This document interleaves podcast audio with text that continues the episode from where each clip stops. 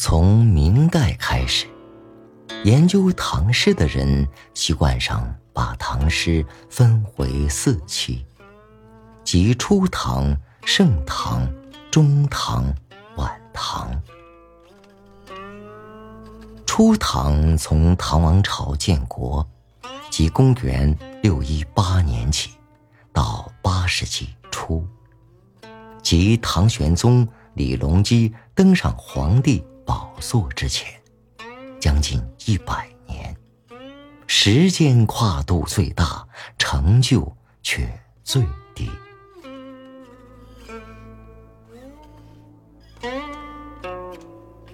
世界级大河长江，源头一样是窄窄浅浅、弯弯曲曲的，但没有这窄窄浅浅、弯弯曲曲，就没有下游的浩浩荡荡、滚滚滔滔。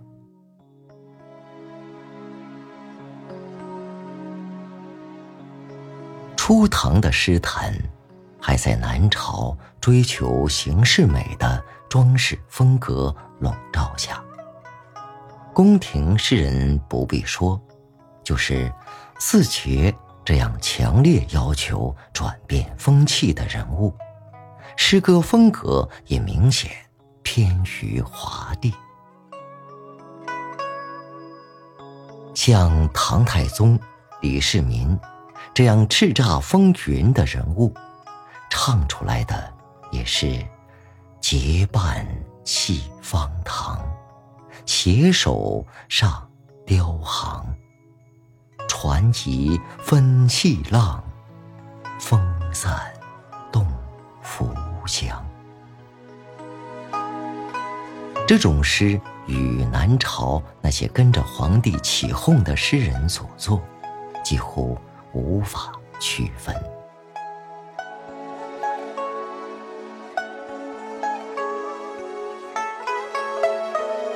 四杰，王勃、杨炯、卢照邻和骆宾王，文学史习惯称之为王杨卢骆。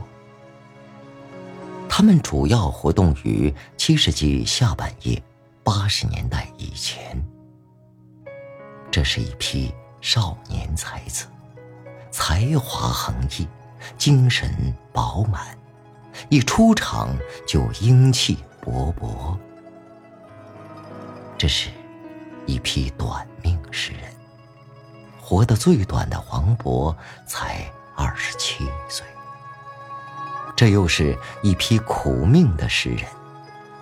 王勃是淹死的，卢照邻是因长期瘫痪投水自尽的，骆宾王是被杀的。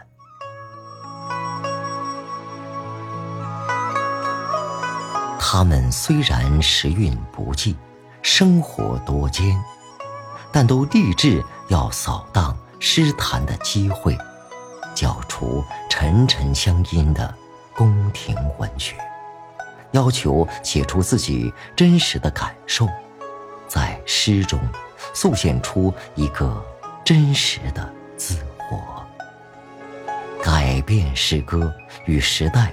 就像油花飘在水面上的关系，要叫诗歌具有激情和生气。他们的能量虽然有限，但先声夺人，相互呼应。经过一番纵横驰骋，终于为唐诗的出场准备好了。必要的布景和合适的气氛。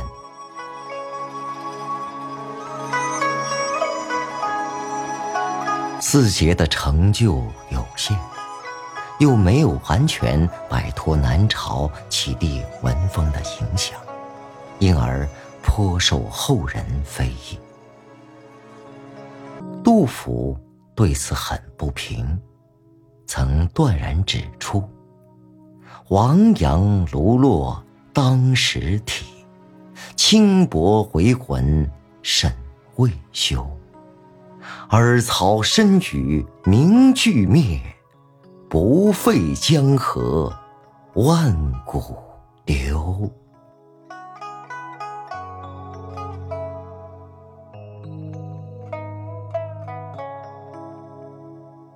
四杰中，成就最高的王勃，只活了二十七岁。他二十六岁时写的《滕王阁序》，是传颂千古的铭文。据说当时镇守南昌的都督严某，把滕王阁修饰一新，九月九日大会宾客，叫他女婿先写好一篇记述滕王阁的文章，到时候假装是即兴创作。来向宾客夸耀。宴会时，主人装模作样，让在座的人写。知情人都知趣的推辞。王勃却不知天高地厚，竟接过笔来，真的写了起来，惹得严都督勃然大怒。不过，唐朝人胸襟就是宽广。当黄渤写到“落霞与孤鹜齐飞，秋水共长天一色”时，严某大为心服，不但不生气，还主动请黄渤接着写下去。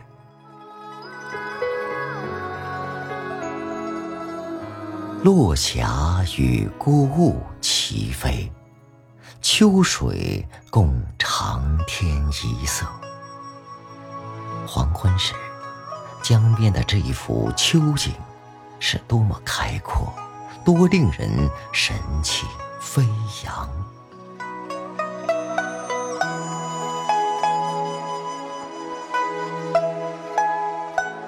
《滕王阁序》虽然不算诗。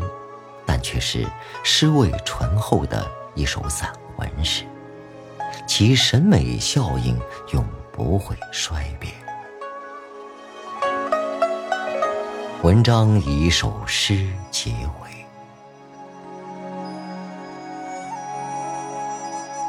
滕王高阁临江渚，佩玉鸣鸾罢歌舞。画洞朝飞南浦云，珠帘暮卷西山雨。闲云潭影日悠悠，物换星移几度秋。阁中弟子今何在？剑外。长江空自流。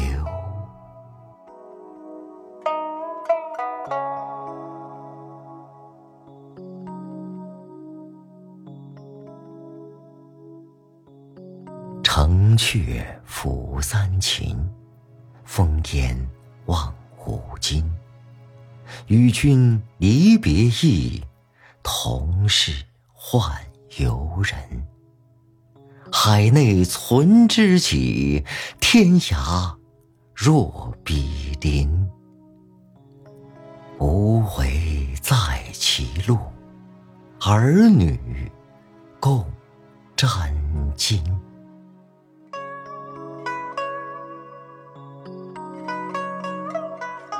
与朋友分手，一般总不免会有些伤感。这首诗。却一反常情，认为只要是知己，即便分隔天涯，也仍然像近邻一样。诗中没有一句解释的话，但天下升平，到处都能给人以踏踏实实的安全感，却做回坚实的背景，衬托在诗的背面。只有时代开放、清明、透明度高，送行的和背诵的都根本想不起来会遇到什么意外的侵害，分手时才会有这么开朗的亲情。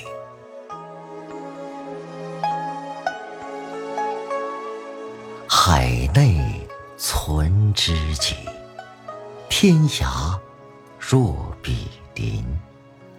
表达了人类这种普遍的愿望，因而流传千古，成了随时都能被引用的名句。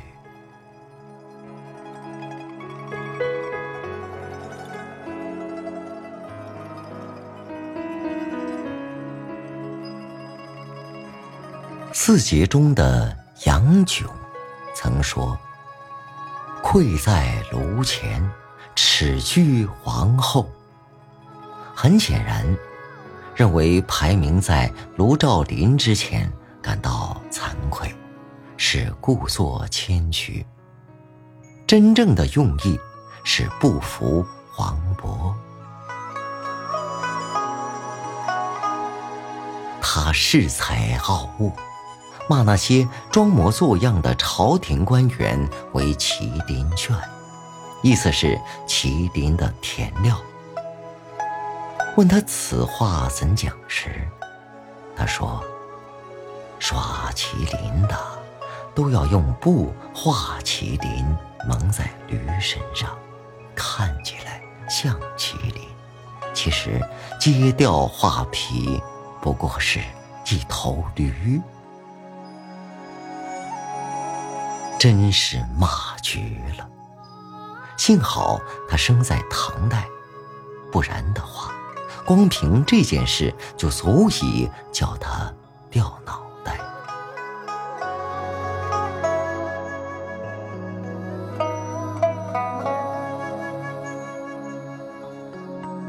卢照邻遭遇极惨，中风瘫痪十年，最后。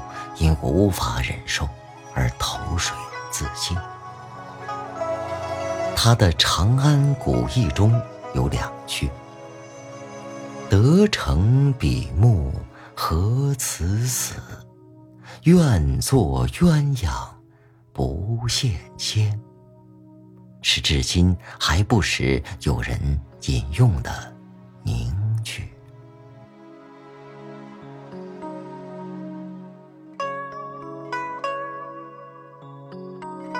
做父母的，大概都给孩子教过几首唐诗。教的诗中，大概也会有这样一首吧：“鹅和和，曲项向天歌。白毛浮绿水，红掌。”波清波。这首诗，据记载，是骆宾王七岁时写的。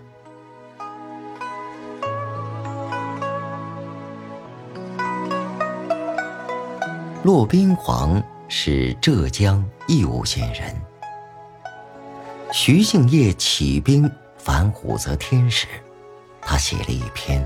讨武士檄，把武则天有的没有的劣迹全都出来抖落了一番。据说武则天满不在乎，但听到“一抔之土未干，六尺之孤何托”时，不禁一震。听左右说，是骆宾王写的，以后就说。宰相之过也。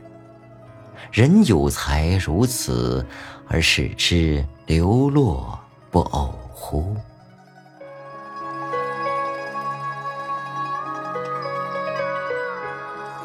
一抔之土未干，六尺之孤何托？这对激发朝廷百官起来反对武则天。是极有煽动力的。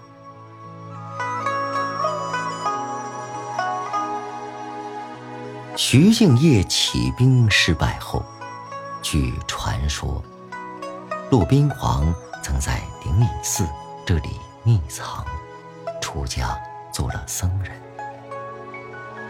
有一天，宋之问来到灵隐寺，晚上在寺内独自散步，想作诗，但刚想好两句，就接不下去了。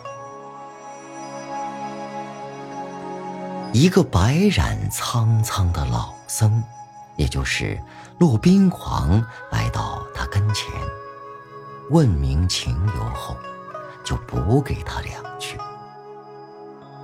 楼观沧海日，门对这江潮。”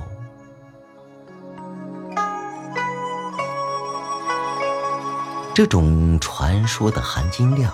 大概是不会高的。也许宋之问这首《灵隐寺》非常平庸，中间偏又夹着这非常精彩的一联，后人就故意剥夺他对这一联的著作权吧。也许宋之问人品低劣。后人就编出这个故事，把这一点警句挽出来，归到骆宾王的名下吧。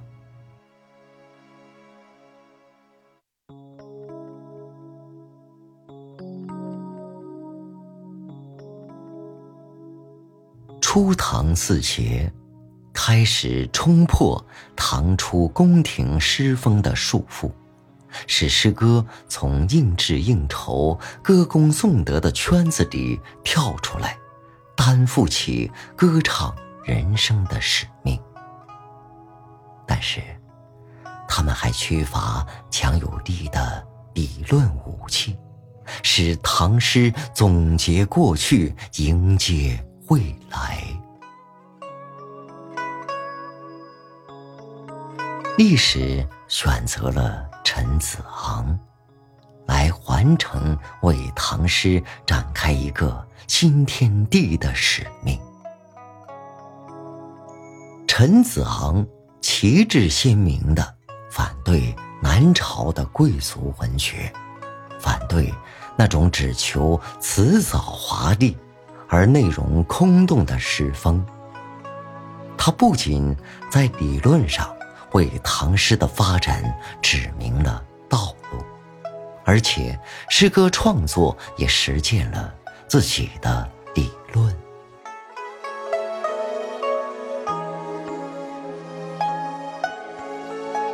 他的《感遇三十八首》，或讽刺现实，感慨时事；或感慨身世，抒发理想。都表露出强烈的自我意识和进取精神。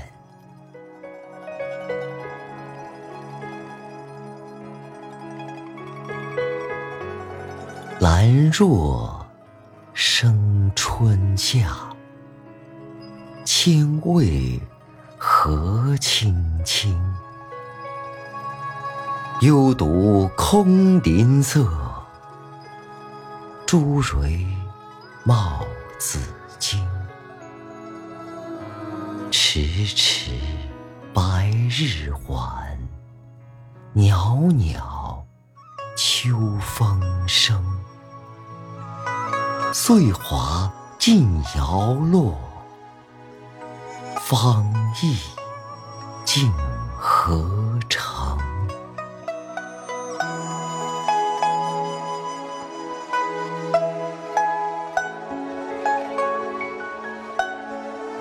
春夏之交，草木茂盛，青翠的树林里，兰草和杜若这类香草紫茎上开出朵朵红花，使满林的草木相形逊色。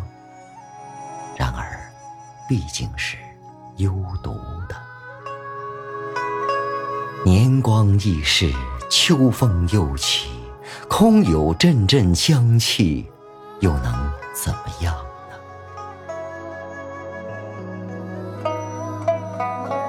诗中的抒情主人公，怀才不遇，像幽林里的红花，无人欣赏，只有随着年光的流逝，自生自灭，而壮志。难酬。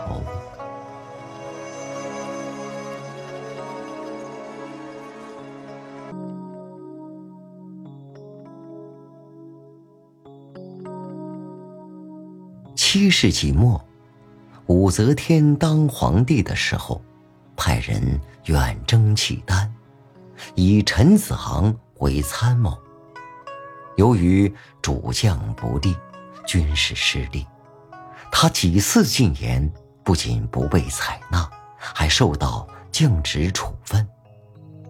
他登上幽州台时，感慨万千，唱出了他的千古绝句《登幽州台歌》。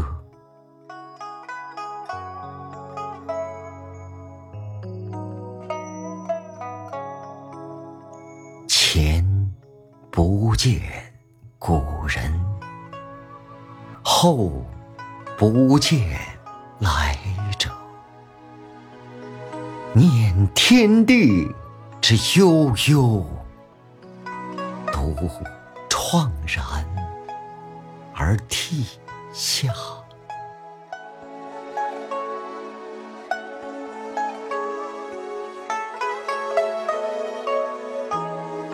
这首诗，蓦地而来，戛然而止，没有起承转合，没有写景，也没有借景抒情。他明白如画，用普通话来念，甚至连韵都不押。这是诗吗？不像。它只像一声长长的浩叹，只像一声宣泄愤懑的长啸，像隐隐约约却能使大地颤动的春雷，在呼唤万物苏醒。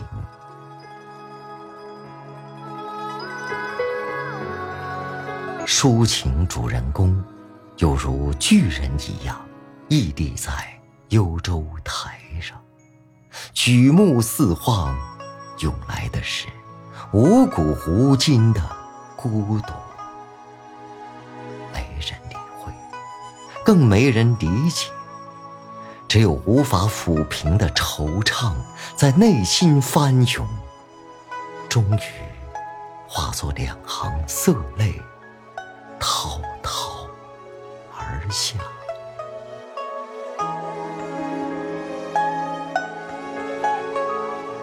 眼里噙着饱含历史沧桑的悲哀，而不是沮丧。他要及时发奋，而不是万念俱灰。